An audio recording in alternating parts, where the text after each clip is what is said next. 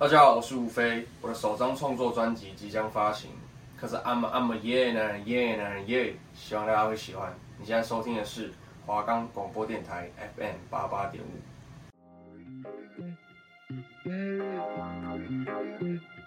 如果你对于感情方面有困扰，不知道该如何是好，为什么会有这样的情绪？为什么会有那样的表现？对方究竟在想什么呢？让我们来一探究竟吧。我是星空，我是凡谷，每周四早上十一点到十二点准时锁定心烦爱分析，让我们来跟你分享各种情感小知识。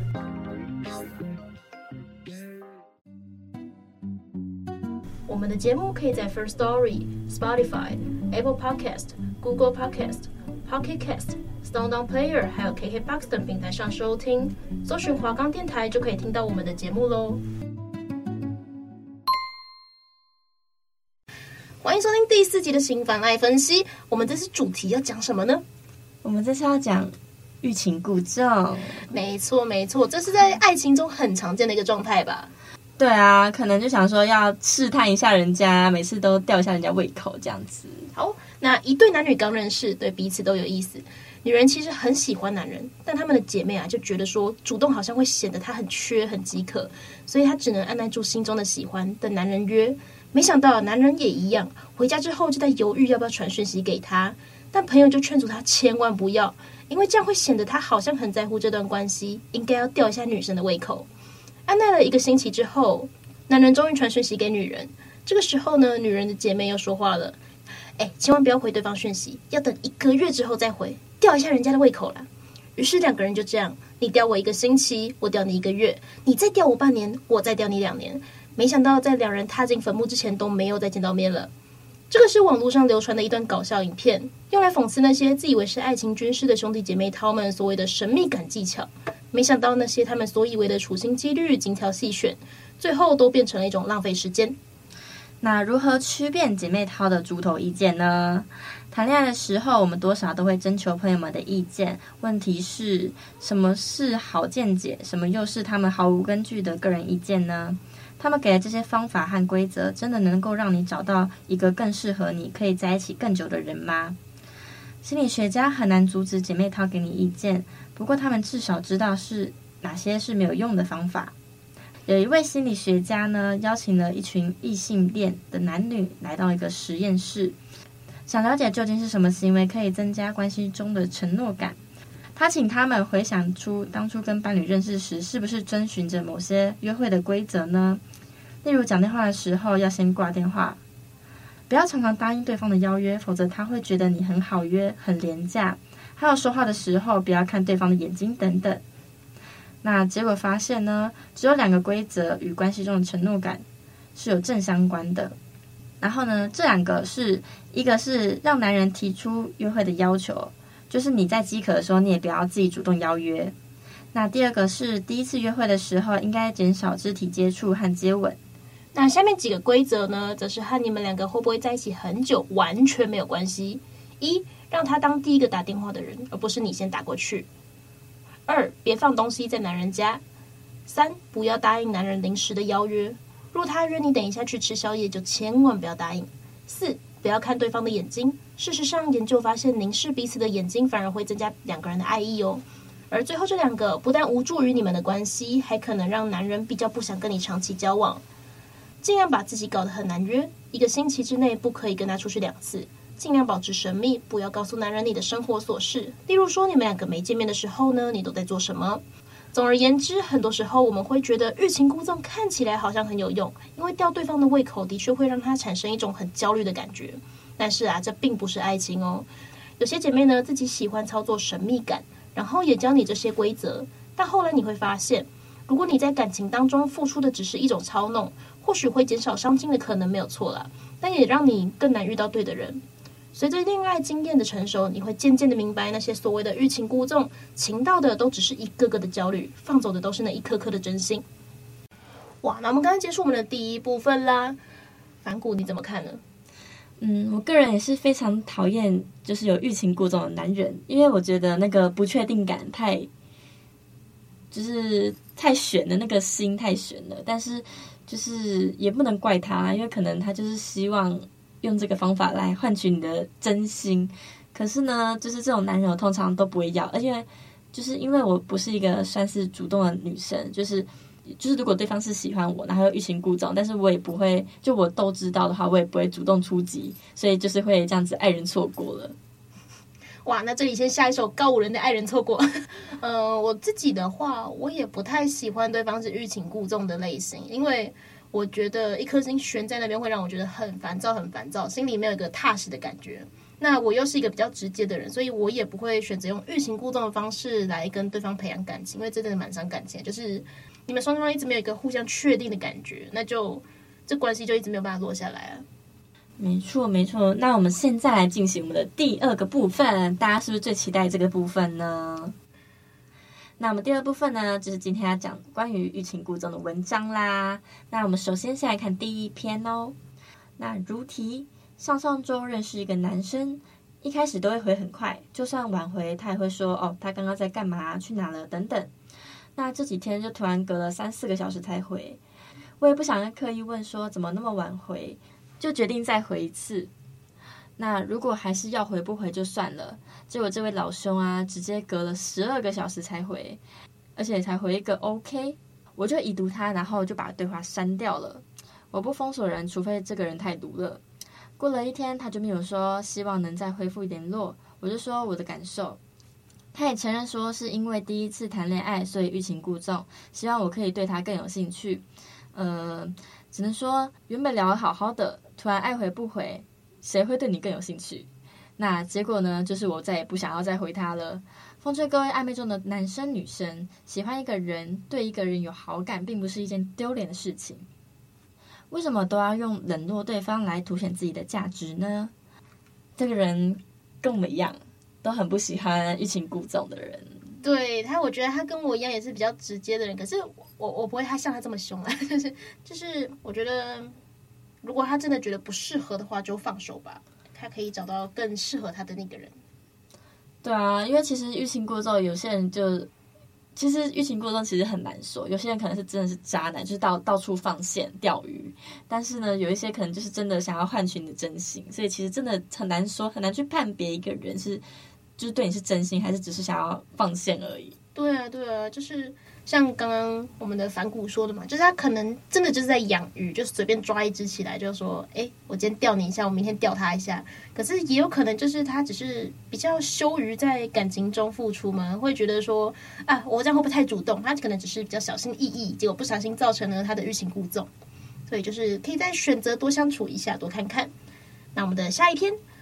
在低卡爬板也有一年半的时间了吧？不管是感情版或是星座版，常常看见欲擒故纵、忽冷忽热这两个关键词。但究竟是欲擒故纵、忽冷忽热，还是对彼此的不熟悉呢？举个例来说好了，水瓶座大概是最常被说忽冷忽热，跟必须使用欲擒故纵招式对付的星座。但根据我和水瓶交手的经验，我并没有感觉到对方会忽冷忽热耶，反而从一开始就有个默契，忙完看到就一定会回讯息。秒读秒回，OK，绝对没问题的。即使没接到电话，也一定会回 call，绝不会有找不到人的时候。你也能从他的回应细节里看见安全感。当然，有人说忽冷忽热是因为喜欢对方在害羞，那我的状况可能就不适用了吧？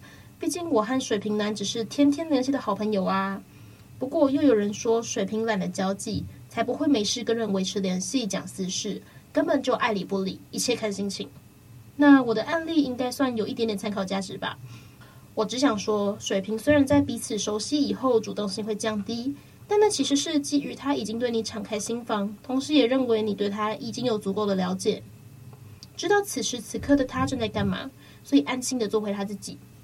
可是如果你真的无法接受，那就还是沟通沟通比较好喽。说不定了解以后，他只是在忙工作、打电动，做些他想做的事情而已。至于要对水瓶欲擒故纵吗？我对他向来都是直来直往的，所以也不懂为什么会主动跟我做朋友。大家就自己斟酌看着办吧。人有千千百百种，方法也千千百百款，拿出真心来交陪，这才是最重要的呀。Anyway，两个人相处轻松自在、开心就好。与其在脑袋里不停上演小剧场或上来发问求解答，不如直接坦白的对话，好好说。我相信对方是会愿意让你知道的。哎，这里先扣除那些渣渣嘿，祝大家都能找到人生好队友，有情人终成眷属。第二篇的感觉好正向哦，对啊，他是在给大家正能量哎，没错没错，而且我觉得我非常认同他说的话，就是人有千千百百种方法，也是千千百百款。这句话就是每个人都是不同的个体嘛，你不可能说你对待特定的星座就用特定的方式，那又人生又不是游戏这样可以打公式的。没错没错，而且他讲的就是真的，就是蛮中肯的，你听了会觉得哇，这个人讲的怎么会是这样？我觉得他的三观很正，对啊，而且他还叫我们说，我们不要上来发问，要直接直直接坦白的跟对方说。对啊，因为毕竟网友也不是你遇到的那个人，你要真正了解一个人的内心，你还是直接问他比较快吧，就跟他聊聊讲开，沟通沟通，就一定会找到你们适合的方法的。啊，如果找不到的话，就换下一个，下一个会更好，下一个会更好。好，那我们来讲下一篇。好，这篇呢，主要是想问说，男生的欲擒故纵到底是什么呢？嗯，小女子最近在网络上认识一个男生，应该算是互有好感，聊了一个月了，回复的频率大概都维持在三到五个小时，内容也都很不敷衍。男生也会主动开话题，但这几天对方突然很久之后才会回复，但回复的内容还是跟以往一样，不会有内容冷掉的感觉。想请问，这算是欲擒故纵吗？还是突然对我冷感了？可是如果互相有好感，不是都希望可以多聊一点吗？男生对于有好感的女生会选择欲擒故纵，还是更加主动呢？因为我们好像还没到暧昧阶段，所以有点担心。嗯，这个哦，这个啊，这个我在想，男生要么就是在钓鱼，不然就是他最近真的很忙，因为他说。就是内容也都不敷衍，然后也不会有内容冷掉的感觉。哎，你觉得这样是欲擒故纵吗？他还是有其他的私人的关系呢？嗯，可是他们其实我觉得认真来讲，就是他们一开始比较频繁的时候是三到五个小时。我觉得其实那个时间对我来说也算比较久一点的。哦，对耶，如果真的要讲的话，嗯，比起秒读秒回，三到五个小时真的算蛮久的。至少一个小时要回一次吧。但是感觉他到三到五个小时，可能是真的有工作什么的，或者什么课业啊压力在身，所以可能就是只能三到五个小时有空闲时间回一下讯息这样子。对啊，对啊，对啊，不然就是呢，可能他也有别的对象，只是可能你跟他聊天，然后他就是礼貌性的回你这样子啊，一样放长线钓大鱼，可是他又不想让你觉得他在敷衍你。所以一样很用心的在回，但是我觉得呢，如果你想要确定说那个男生到底对你没有意思，就是像上一篇的网友说的，可以直接就是直接一点问，你可以也不要直接问说，呃，你对我是有好感吗之类的，我觉得不用直接这样问，你可以就是用很委婉的方式去去跟他说，就是呃，你用嗯，就 是就是钓鱼的方式，套话吧，套话，呃，套话，对，我们用套话的方式，就可能说什么。哎，你最近有没有跟别的女生聊天呐、啊？除了我以外，还有在跟别的女生聊天嘛？因为我怎么看你都那么晚回我啊，之类之类的。哦，就是有点表示你有点小吃醋的那种感觉。对，或者是说，哦，你最近是很忙吗？工作很忙？你也可以先关心他生活上的事情。如果你真的可能你知道他，你就会觉得说，哎，那他那么晚回我，可能就是真的在忙，就是不是刻意要这么晚的。或是可以有意无意的透露说，就是。你对他是在意的，你对他是在乎的，让、嗯、他知道以后可能也会多花点心思在你身上。对，可以多关心他，可以每天都问他说：“哎，今天好不好啊？今天工作顺利吗？课业顺利吗？”之类的，没错，之类之类。对，再来下一篇，欲擒故纵只能短暂有效。身为学妹啊，一定要学会欲擒故纵。姐姐跟妈妈从小就一直在教，不要太容易被男生追到，男生会不懂得珍惜。我以前不以为意，想说为什么谈恋爱要这么复杂？勇敢表达不是很好吗？直到我高中大一各一次的心碎，但后来发现根本就不是这么一回事啊！还真的有一堆人相信，诶，就像我以前一样相信，太容易被追到会不被珍惜。我想是很多种原因造成的，原因如下：刚好遇到会撩的渣男，随便就上钩了，当然找傻白甜下手啊！诶，或是自己对恋爱还保持着梦幻的想象，殊不知对方渐渐的觉得你没有料了。跟你相处开始乏味，而且又活在自己的小泡泡里面，对于自我成长毫无用心，总是想赖在对方身上，并认为对方跟自己互补，所以也就一直赖着他，完全不用自己学习。久了以后，别人当然会觉得你烦呐、啊，干嘛照顾个小公主、小王子啊？一直向对方索取，当然会想逃离你吧？那为何欲擒故纵又能有效呢？这时神秘感能给对方带来征服欲，而且会带给对方你好像过得很充实，就更想了解你。But 有没有思考过一件事情？当自身本来就过得很匮乏，却用神秘感来制造你很忙很有价值的假象，一旦跟对方交往后，对方发现根本就不如预期，岂不是会大失所望吗？到头来也会渐渐的离你而去，除非除非你只是想要短暂的恋情。所以不管是单身还是非单身，都要过好自己的日子，好好爱自己，互相吸引，互相成长，互相依赖，才能走得长久哦。如果你发现对方忽冷忽热，我现在都直接 out，真的喜欢我的才不会这样呢。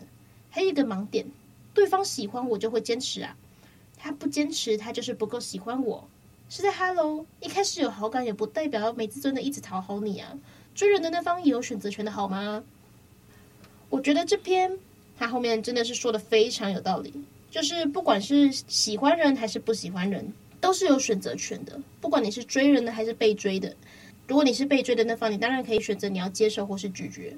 但是你追人也不应该是追的很没有自尊、很自卑的那种样子，而是你应该要维持自己的理智，知道自己在干嘛，而不是一昧的一头栽进去这样子。对啊，因为每个人都是很尊贵的，所以没有必要为了哪一个人。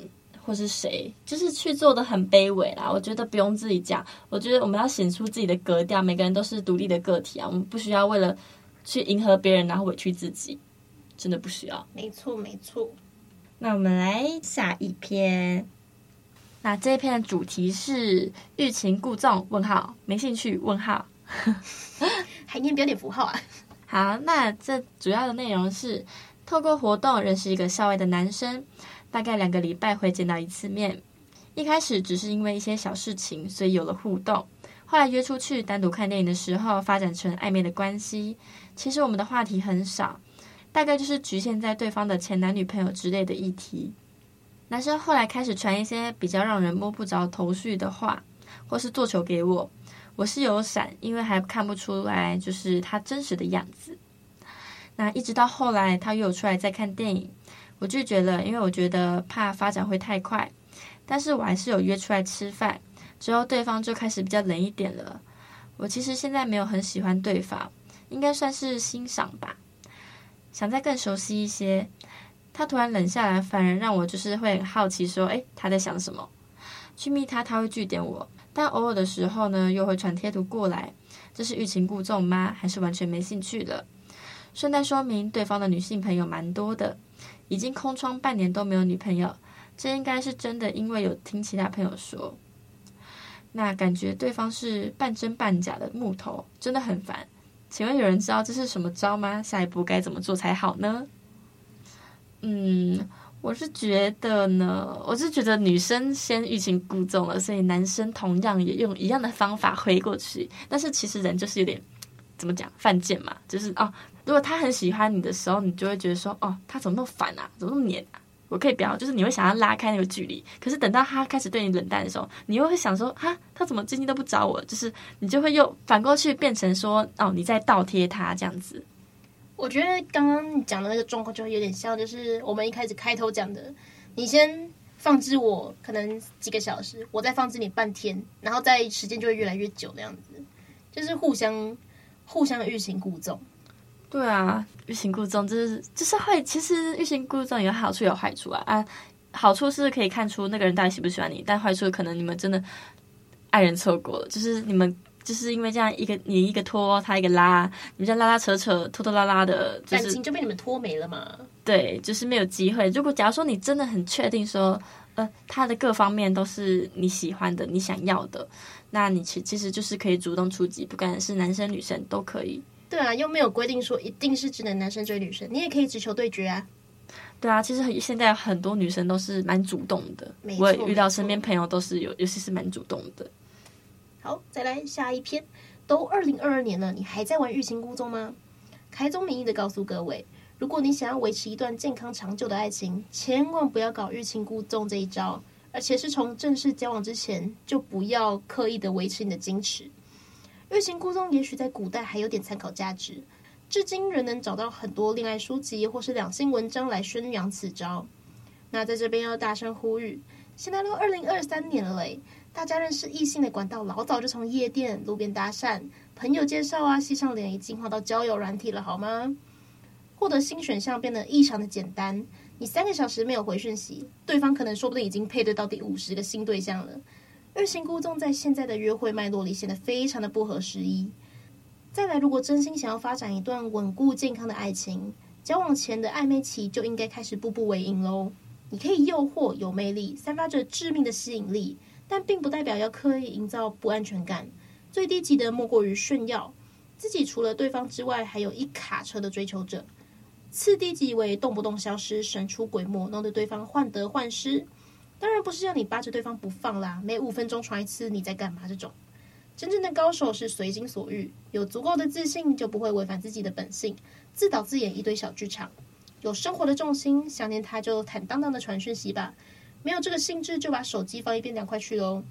网络世界光怪陆离，D 卡上面就有很多像什么出轨文啊，或是有电玩也有很多剧情。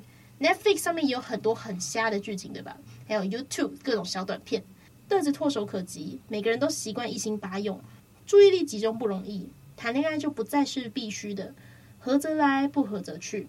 你还在想要不要欲擒故纵？说不定就只有你一个人晕得不轻。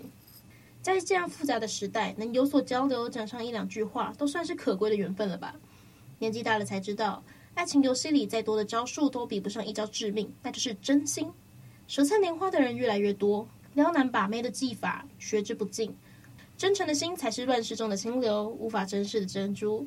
在暧昧时期，因为欲擒故纵而致使对方怀疑你是玩咖撒网，不可在感情上依赖你，会为之后的交往埋下不安的祸根，将需要付出更多的努力来建造安全感与证明自己的真心哦。哇，警示文啊，警示文，这篇绝对是警示文。哎、其实网络上很多网友都会说的非常的，就是非常的好。对啊，就是会营造一种很梦幻泡泡吗？会把爱情啊包装的很像糖果一样。嗯，对啊，我觉得他们是是中文系的吧，很会讲说故事，很会说服别人，会修饰哎，非常非常。对啊，我觉得他说的很有道理，就是不管你有再多的招数。最致命的一招就是付出你的真心诚意。当对方感受到你的真心诚意以后，他也会试着用他的真心诚意来回应你吧。通常来说啦，如果你遇到认真想跟你发生的人的话，那如果你遇到渣男，就先收回来吧。你你可以找下一个对象。我觉得在一段关系中，你要如何打动对方，就一定是靠你自己，你个人的魅力，像可能你的能力啊，还有包含最重要的是你的真心。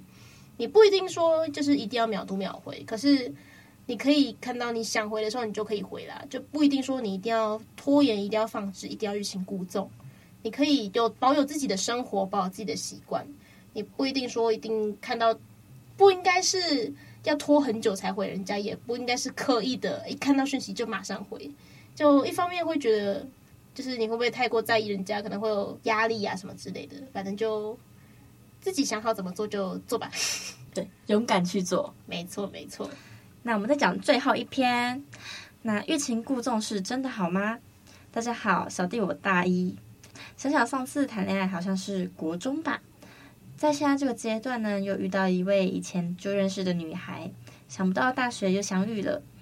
其实，在小时候我就喜欢她了，当下的我们无话不谈，但碍于我家跟她家真的离得非常的远。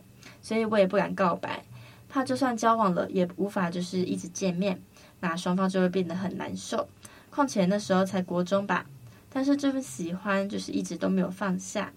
想不到读大学很近了，最近也常常就是见面，跨年也有相约出去，嗯、呃，但是还有包括其他的友人朋友们。那小时候都是用打字的，但现在已经进步到可以讲电话的阶段，可以讲很久的那种。聊天中，他常常问我说：“对一些感情的看法啊，或是觉得男生做什么对他是来说好，或是男生做什么对他来说是很暖的之类的。”前面提过了，我对他的喜欢从来没放下，只是这么久没见，我也不确定他到底有没有男朋友，所以迟迟不敢迈步。身边的友人都认为应该冲，都说这是绿灯，但我还是不敢。可能是因为小时候认识他的时候很瘦，啊，那现在变胖了，哈哈。他变得很美，他身边的朋友也都是感觉或出现在杂志上的那种颜值，所以我才，所以我才那种迟迟不敢往前冲。他朋友推荐我说，可以利用欲擒故纵这种招，可以先隔一段时间再回他之类的，还有很多，但就不一一举例啦。还有很多，但就不一一举例啦。那我不太认同有人的建议，我认为一段感情的重点不就是诚实吗？如果双方都互相喜欢，为何不能坦然以对呢？你们觉得小弟该冲吗？还是再缓缓呢？好，大家应该有这种经验吧？考试的时候很容易答出问题的考题，很快就会忘记说，哎，那题考题是什么啊？那相反的，那如果你花费心机、绞尽脑汁才想出来的考题，甚至想了很久都不会的考题，会非常的印象深刻。这也就是蔡格尼克效应啊。简单来说，就是人们对于尚未处理完的事情，比已经处理完的事情更加记忆深刻啦。那我们讲一下蔡格尼克效应的小故事。一位大作曲家非常的喜欢赖床，那作曲家的妻子为了使丈夫起床，便在钢琴上弹出一组乐句的头三个和弦。那故意剩最后一个和弦不弹完，作曲家听了之后辗转反侧，终于不得不爬起来弹完最后一个和弦啦。利用心理作用，逼得他在钢琴上完成自己脑中早已完成的乐句。那得不到的永远在骚动，欲擒故纵就是蔡格尼克效应。欲擒故纵就像是一种未完成的乐曲，明明快要弹奏完了，却在结尾的时候停住，留下一个伏笔，引来好奇的心理。很多恋爱达人也是一样，不要太快就把全部的自己呈现在对方的面前，也不要每天都热情如火，偶尔要懂得吊一下对方的胃口，偶尔也要冷淡一下。让对方感到反差，反而对你感到更加好奇，因为得不到的永远在骚动。好啦，那总而言之呢，我们今天讲了那么多那么多的欲擒故纵的心理啊，呃，分析啊，还有一些小故事，小故事。对，那我们讲了纵就纵观这些啊，其实就是我觉得欲擒故纵就是要看个人需求，但是就是欲擒故纵也不要太过。如果你真的要欲擒故纵的话，你就是简单一点就好，你不要太复杂，因为其实有些人就是其实我们大家都不太喜欢欲擒故纵的人嘛。那就是，但是大家都会犯贱，就是还是想要试一下试一下。对，而且这也是有，如果你遇到那种欲擒故纵的男人，你会特别喜欢，有时候会特别喜欢，因为就是你得不到，就是会特别想要得到。就像我刚才讲的，就是那个神秘感，真的会有一种吸引力。对，就是有那种征服感，你想要征服这件事情。没错，你觉得说，就是谈恋爱，像是一种挑战啊。其实，就是要挑战自我啊，你要挑战你勇敢迈出那一步，还要挑战这些欲擒故纵啊什么的。那其实我觉得，欲擒故纵也不是一件坏事。没错，没错，我也觉得欲擒故纵不是一件坏事。它如果能让你更有吸引力的话，当然好，但是就适可而止。你欲擒故纵，当然可以用一点，用一点。但是不要太多。那如果要秒读秒回的话，当然也很好，但是不要显得你倒贴。就凡事我们就点到为止就好。最最重要的还是展现你的真心诚意。那今天节目就差不多到这边结束啦。欢迎每周四早上十一点半到十二点继续锁定我们的新番爱分析。那我们就下次见啦，拜拜，拜拜。